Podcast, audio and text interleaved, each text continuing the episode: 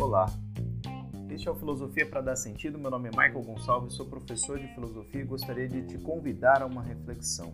Eu estou sempre mudando, né? Pois é, vem comigo que vai dar sentido. Bom, no episódio de hoje eu gostaria de falar pouco sobre a minha vida, mas um pouco também como um certo filósofo faz muito sentido para mim toda vez que eu passo pela experiência que eu tenho passado nos últimos dias. E o que mais motivou meu silêncio né, nos últimos tempos aí, que foi uma mudança, uma mudança de casa, né? E toda vez que eu passo pela experiência de mudança, eu passo muito tempo refletindo sobre Heráclito, que é sim um dos pensadores que eu mais gosto. Muitas pessoas me perguntam por quê, muitas pessoas querem entender melhor qual é o significado disso, mas o Heráclito é um pensador com quem eu tive uma experiência muito particular e interessante. Eu, desde a época da universidade, que foi quando eu tive contato com ele, me chamou demais a atenção. Ele que viveu entre 540 e 480 a.C., que era uma espécie de aristocrata local, não era um super aristocrata de Atenas, mas da sua região ali em Éfeso, ele tinha um valor e ele era considerado obscuro porque seu pensamento era difícil. E para mim foi uma experiência muito interessante porque ele estimulou demais o pensamento. Eu, eu refleti muito a ideia de poder pensar aquilo que ele estava refletindo, discutindo, sabe? Naquela época eu eu fiquei muito empolgado, fiquei muito interessado nesse pensamento dele. Eu vou tentar apresentar para vocês algumas, vou mostrar para você algumas ideias do pensamento de Heráclito e vou comentando isso em relação um pouco à minha vida. Então eu vou separar em quatro partes. A primeira parte é a doutrina do fluxo, é a segunda, teoria dos opostos, a terceira é a doutrina da ordem subjacente ao mundo e quarto, a supremacia do elemento do fogo. Eu separei assim, mas tem outros nomes que a gente poderia dar, tem outras reflexões que a gente poderia fazer. Uma primeira informação que vai ajudar também a organizar o pensamento nesse podcast é que eu me mudei, me mudei de casa alguns dias atrás e quero compartilhar um pouco dessa experiência com vocês, porque é um pouco a vida do filósofo, né? Do filósofo real, da vida real. A gente nem sempre tem tempo e condições de ficar só estudando e pensando e trabalhando nessas questões. Eu passei por isso. Também queria considerar, eu acho bastante importante, bastante interessante entender que como professor o fim de um semestre é sempre muito intenso, a gente tem muito trabalho, a gente tem muitas pressões e é a segunda vez que eu faço uma pausa na minha jornada. Eu comecei essa jornada de podcaster, de fazer produções. Estou quase chegando em um ano de trabalho nisso, mas nesse tempo eu fiz pausa no fim do semestre, do segundo semestre de 2020 e fiz pausa agora de novo, quase um mês. Aliás, deu um mês dessa minha pausa e não foi uma coisa intencional intencional, não foi uma coisa planejada, mas foi sinal assim de um momento, uma necessidade, um esgotamento e também por conta dessa mudança. Para mim não é uma coisa tranquila, tão simples assim mudar de casa, né? Para algumas pessoas talvez seja, para mim não é tão simples assim. e eu eu estava bem esgotado no fim do semestre, estava bem cansado, mas a, a, aconteceram algumas coisas que foram bastante importantes para rolar essa mudança de casa. Mudei de, do apartamento que eu estava para outro, numa região bem próxima, e algumas questões são muito coladas com a vida e com o pensamento, para a gente ver que as coisas podem ser relacionadas, podem ser pensadas em comunhão, em comunidade. Né? Essa é uma das grandes graças da filosofia, a gente poder refletir questões e aproximando da vida e vendo como algumas coisas fazem sentido, ou até mesmo criticá-las, talvez elas não façam sempre sentido. Mas vamos lá. Primeiro, o Heráclito é um filósofo considerado um físico ou um cosmólogo, porque ele está lá no início da filosofia, mais de dois mil anos atrás, entre outras pessoas refletindo sobre a natureza, sobre a realidade, sobre o universo.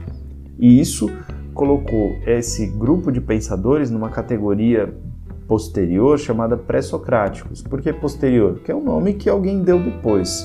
Eles não se chamavam de pré-socráticos. Heráclito é um dos mais célebres dos pré-socráticos, um dos mais comentados. E por quê? Porque eles todos entendiam e tentavam descobrir qual é a ordem do universo, qual é o significado do universo, como se organiza esse mundo. E eles tinham uma admiração profunda pela natureza, pelo universo e tentavam dar respostas que eram feitas a partir da observação que eles tinham da natureza. Imagina o seguinte: não havia a ciência que a gente conhece, não havia física newtoniana, não havia é, um monte de tecnologias que a gente está acostumado, havia pessoas que viviam no campo, que olhavam para as estrelas, que olhavam para o tempo e pensavam. A ferramenta deles era essa.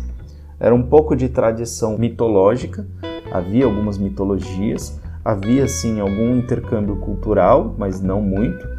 Ele, eles tinham sim um intercâmbio com chineses, com persas, eles tinham intercâmbio provavelmente com algumas nações africanas. E isso ajudava sim eles a desenvolverem um pensamento. Né? Eu não sou é, crente da ideia de que o apenas, né, de que o grego era um gênio.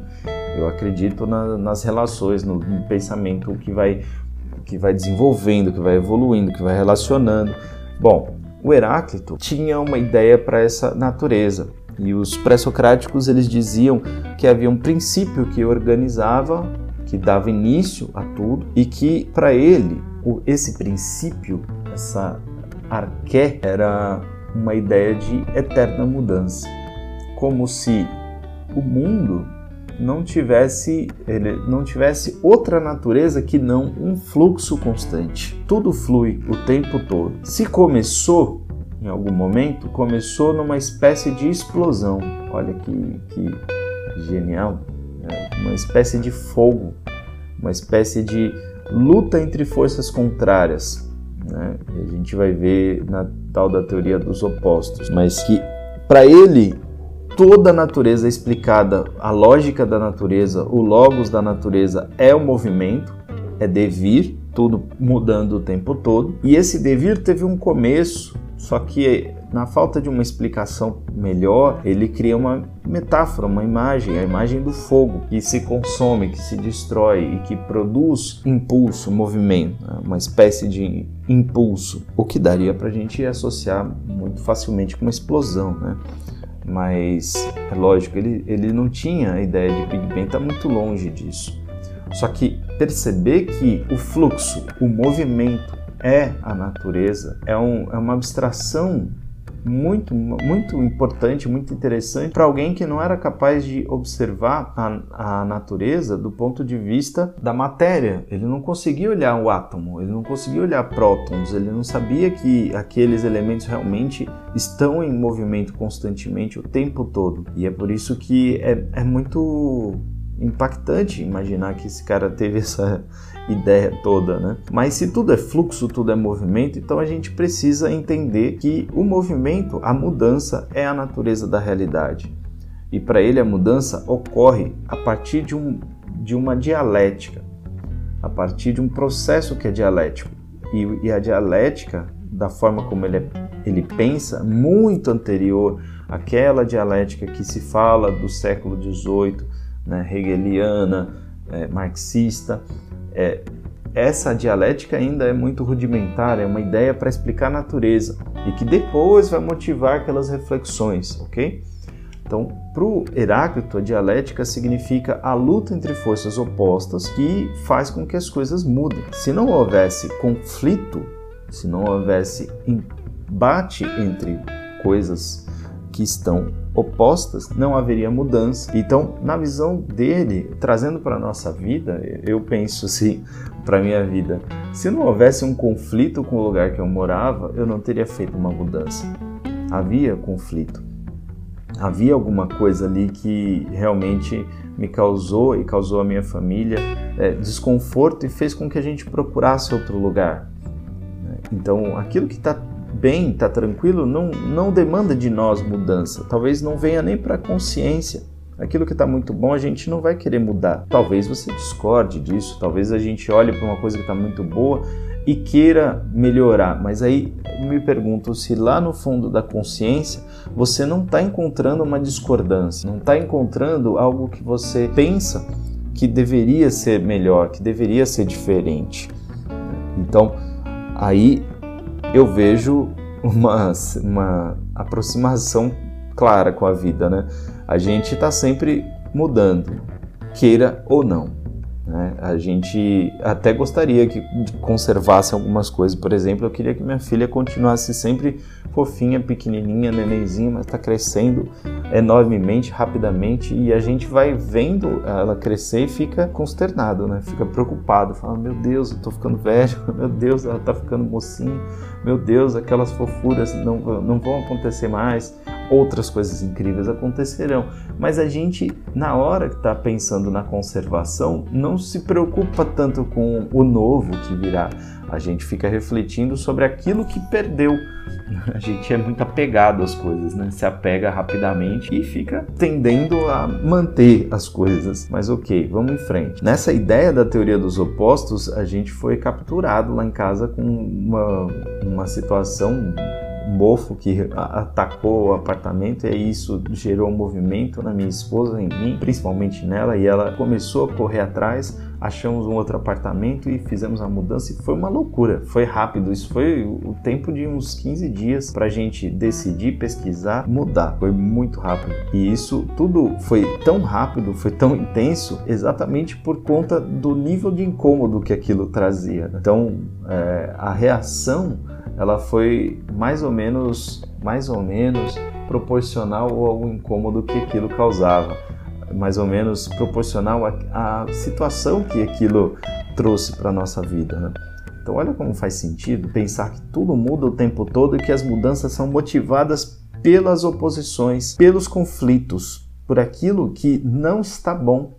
Essa é a ideia da dialética e torna Heráclito o pai da dialética. Né? O conflito, a ideia de conflito, não é que é sempre é, uma contrariedade negativa, uma violência, mas conflito pode ser apenas a oposição, oposição de ideias, oposição de sentimentos, que fará com que alguma coisa se transforme, porque aquilo tem um significado e vai ganhar um novo significado. O logos ele rege uma certa harmonia do, do universo que está atrás da aparente desordem que causa a ideia de movimento constante. Porque quando a gente pensa na mudança, então a gente tem que fazer um exercício mental que é que é foi uma coisa muito estimulante para mim pensar que as coisas estão mudando agora e estão mudando e mudando de novo e mudando e as transformações não param de acontecer. Então, por mais que exista é, unidade, identidade, uma certa identidade do meu corpo, do meu eu, dessa fala, desse podcast, algo está mudando dentro de mim, dentro de você que está ouvindo, suas células estão em transformação, seu corpo está em modificação, toda a sua natureza ao seu redor está se modificando. Isso é parte da natureza, mas deve existir na visão do Heráclito, e faz todo sentido isso, alguma coisa que mantenha a coesão, alguma coisa que mantenha uma certa harmonia, que seria impossível você aguentar toda a mudança, uma mudança tão intensa, se você não conseguir uma certa harmonia regendo esse, esse momento. Então, é a luta dos gregos contra o caos. Né? Isso faz parte da cultura deles. Eles tinham o caos como uma, desde a sua mitologia, um elemento a ser superado e eles buscam a ordem, buscam um movimento de construção de ordem. Só que o pensamento do, do Heráclito ele gera uns, umas aporias, uns problemas, porque se tudo que eu vou conhecer está mudando, eu nunca conheço as coisas de fato. Eu nunca conheço as coisas como elas são. Eu apenas conheço as coisas como elas eram, o passado delas. Eu apenas conheço aquilo que foi.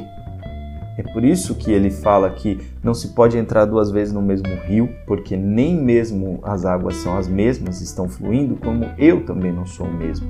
Porque eu entro no rio e quando eu pensar nesse rio que eu entrei, conheço o rio que era, o rio que foi.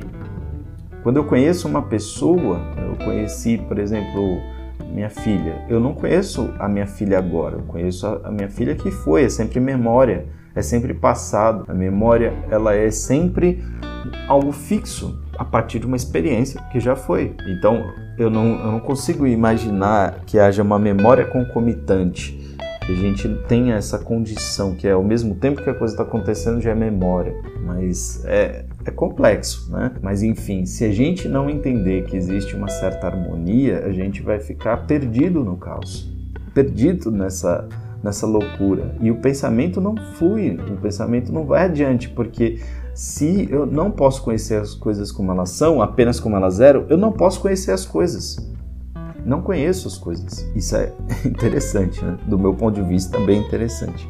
E a visão dele é que a gente precisa aceitar. A gente não tem todas as respostas ainda. Né? Então a gente precisa aceitar que existe essa harmonia e que resolve essa aporia. E que talvez possa resolver essa aporia, esse problema. Aporia, palavra grega, quer dizer problema, essa coisa sem solução, neste momento sem solução, como o problema do conhecimento. O problema de que todo conhecimento é sempre, entre aspas, nulo, é conhecimento do que foi, do que já é, do que era e não do que é. O que torna necessário que a gente pense constantemente as coisas. Pense e repense, pense novamente lide novamente.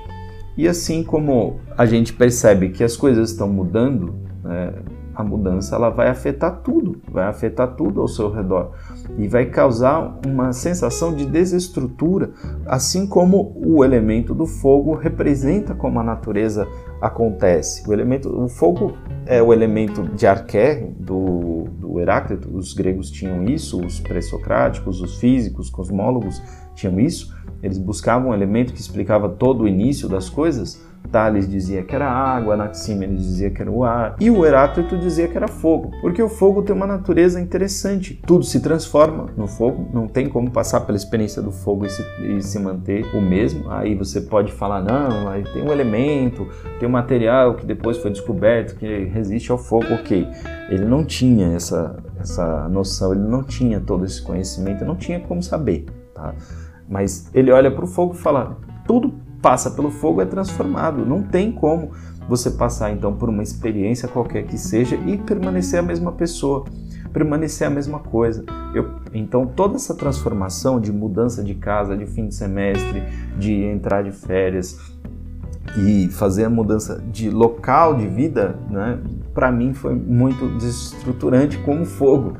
Foi como passar pelo fogo, foi necessário, foi destrutivo e foi necessário um tempo para recompor.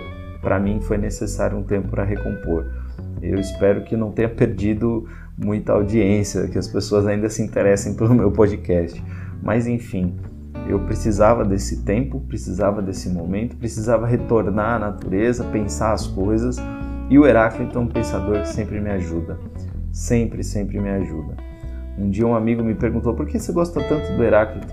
E eu acho que com esse podcast acabo respondendo. Porque é um pensador que me fez, causou tanta curiosidade quando eu estava fazendo faculdade, me causou tanto espanto ele, que me faz pensar essas coisas e aproximar da vida, aproximar das, das experiências de vida que, que eu estou vivendo que pode ser comparável à filosofia de um pré-socrático? Pois é, muita coisa. E aí, fez sentido para você? Gostou de ouvir um pouquinho da minha vida? Tá certo.